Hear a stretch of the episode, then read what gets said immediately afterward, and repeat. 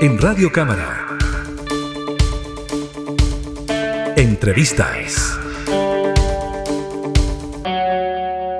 A raíz de las últimas precipitaciones que se registraron en gran parte de la zona centro-sur de nuestro país, en el sector de las dunas entre Viña del Mar y Reñaca se produjo un socavón de proporciones, generando, por supuesto, graves riesgos para las construcciones que están en este sector. Distintos parlamentarios han planteado la posibilidad de conformar una comisión investigadora sobre este tema, pero el diputado Víctor Pino quiere ir más allá y no solo indagar lo que está ocurriendo en las dunas de Viña del Mar Concón, sino también en otros terrenos irregulares donde se ha construido. Tomamos contacto entonces con el diputado Víctor Pino. ¿Cómo está, diputado? Muchas gracias por el contacto. Hola, Gabriela. Gracias a ti por esta conversación, hablar un poco de, esta comisión investigadora que creo que va a ser bastante positiva y va a apoyar también a, todo lo que ha ocurrido en este último tiempo con los frentes de mal tiempo que han azotado nuestro país. Sí, pues esta imagen fue súper impactante de lo que sigue ocurriendo en el sector de las dunas de Concón con esta construcción que está al borde del precipicio, por decirlo de alguna manera.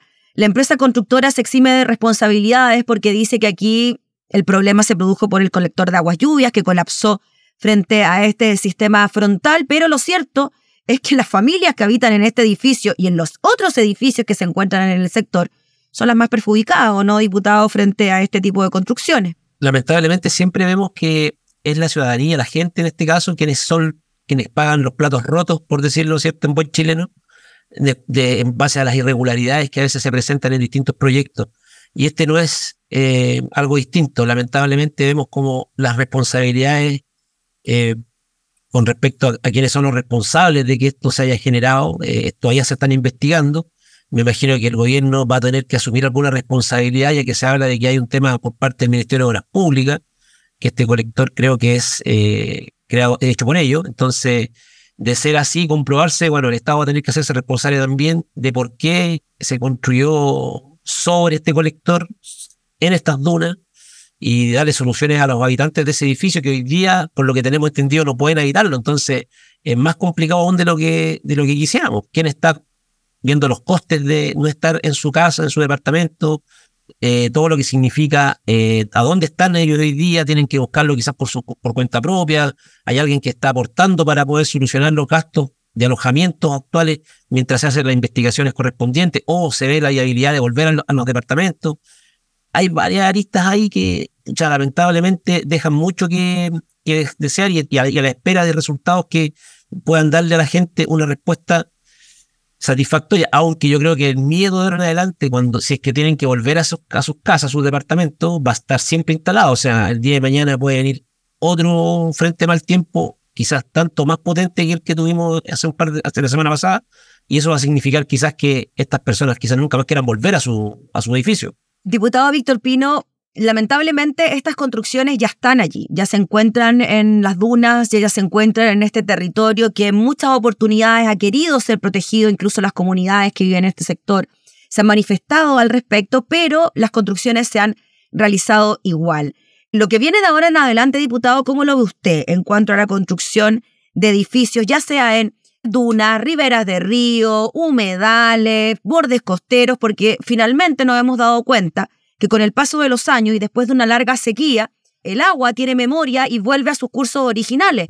Entonces, es bien complicado hacer construcciones bajo esas características. Es muy complicado y no solo eso, o sea, con la sequía el suelo no tiene la misma permeabilidad que tenía antes, o sea, hoy día el agua no es absorbida, o sea, por el suelo, al estar tan seco. Entonces eso también genera que en algunos sectores se activen las quebradas y arrastren todo el material que se ha acumulado por varios años. Entonces es lo que pudimos ver en el sur de Chile, lo que hemos visto, eh, hablemos del sur, entre lo que es O'Higgins y, Biobío principalmente. Eh, ahora estamos a la espera, en, por ejemplo, se espera un frente de mal tiempo para mi región, que es la de Coquimbo, en donde no ha llovido casi nada por mucho tiempo.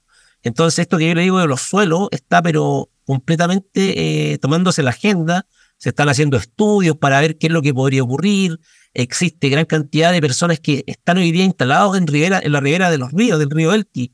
Hay eh, parcelas que se vendieron y que hoy día son casas parcelas de 1000, de 800 metros cuadrados, de 3000 metros cuadrados, etcétera, y que están en donde el río Elqui, por ejemplo, ocurre. Hay una, hay muchas, muchas, muchas eh, propiedades hoy día, para pequeñas parcelas de agrado que están ahí instaladas en esto. Entonces, hay que hacer una investigación más profunda.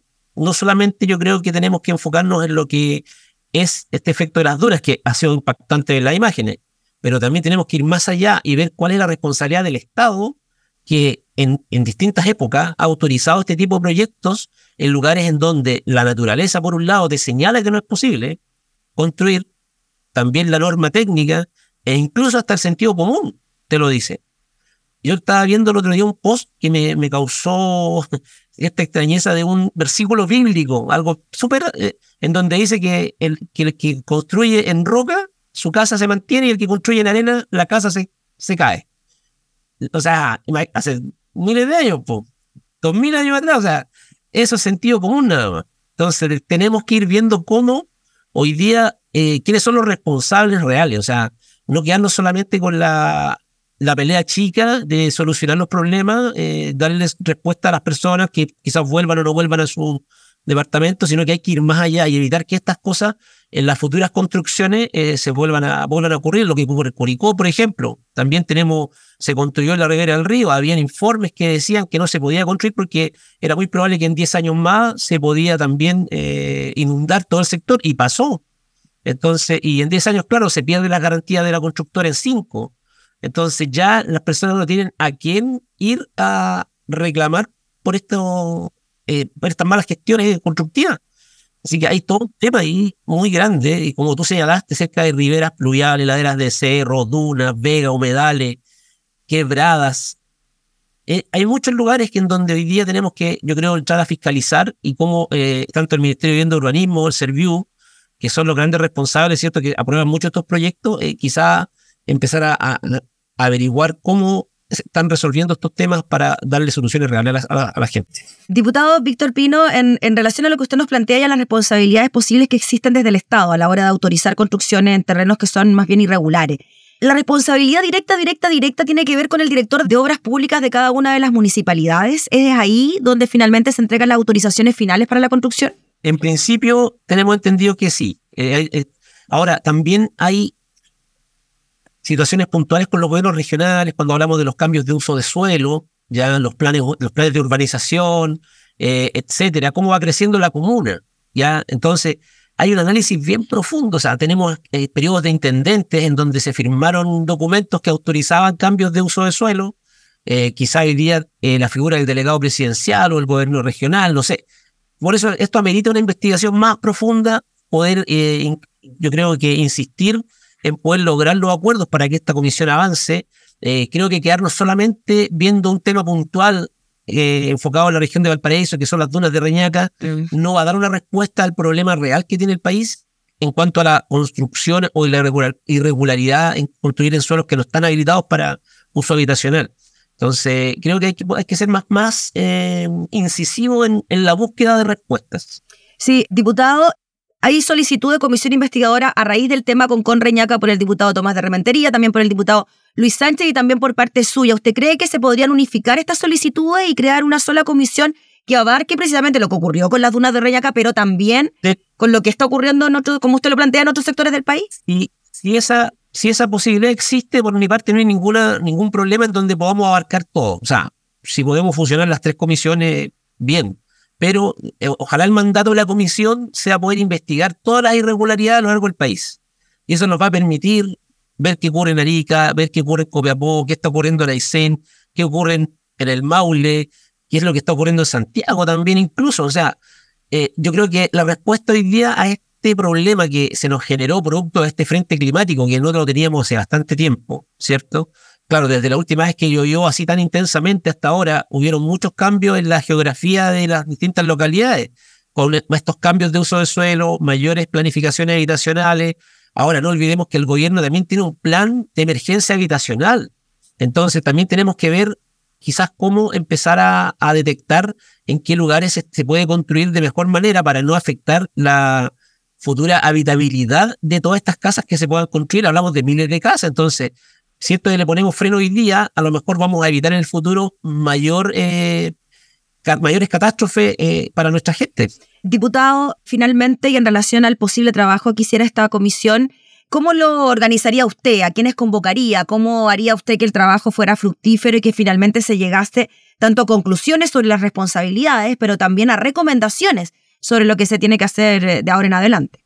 Bueno, yo creo que la instancia, lo principal hoy día es recabar los antecedentes, eh, todo lo que tenga que ver con, estos eventos que han sido muy ya comentados por la prensa, principalmente solicitar nuevos antecedentes a quienes corresponda a municipalidades, solicitar antecedentes a gobiernos regionales, solicitar antecedentes por sobre todo a lo que son los CRM del MIMBU, a, a, la gente de Serviu, ¿cierto? De Servicio de Vivienda y Urbanismo también, y empezar en base a esto a ver cómo vamos avanzando.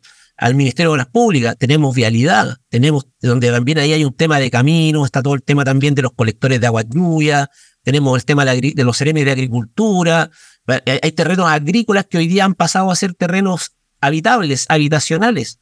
Entonces, hay que ir viendo varias aristas para poder enfocarnos en esto y, también, como bien señalaste tú, las municipalidades tienen un rol fundamental en esto. Los directores de obras municipales son los encargados hoy día de, que los planes reguladores comunales, ¿cierto? Y todas las autorizaciones de obras vayan a, eh, pasan por intermedio de ellos. Entonces, en la medida que logremos visibilizar esta problemática, juntando la mayor cantidad de antecedentes, como te señalaba recién, mientras más localidades podamos eh, revisar, va a ser mucho mejor la respuesta que vamos a poder entregar. Pero si nos enfocamos solo en una, yo creo que va a ser solamente una respuesta limitada a ese punto central. Y yo creo que en eso hay que avanzar mucho más. Ya pues, diputado Víctor Pino, estaremos súper atentos a la conformación de esta comisión investigadora sobre el trabajo también eh, de la misma y que ojalá también sean los vecinos los que puedan tener un poco más de tranquilidad frente a todo lo que está ocurriendo con estas construcciones. Así que muchas gracias por su tiempo. Ojalá que sea así, sí, pues. ojalá la podamos sacar adelante, podemos contar con la firma de los colegas diputados y diputadas y con eso poder mucha, darle una respuesta a la gente. O sea, hoy día la ciudadanía necesita que los diputados y las diputadas hagamos nuestro trabajo y en eso legislar, fiscalizar y representar. Hoy día no solo podemos quedarnos con legislar, hoy día es importante fiscalizar y representar a nuestra gente. Muy bien, pues diputado. Así que muchas gracias por el espacio, Gabriel. Gracias, que esté muy bien. Y bueno, usted. Era el diputado Víctor Pino quien está impulsando entonces la creación de una comisión investigadora sobre las construcciones en terrenos irregulares en el país. Entrevistas en Radio Cámara.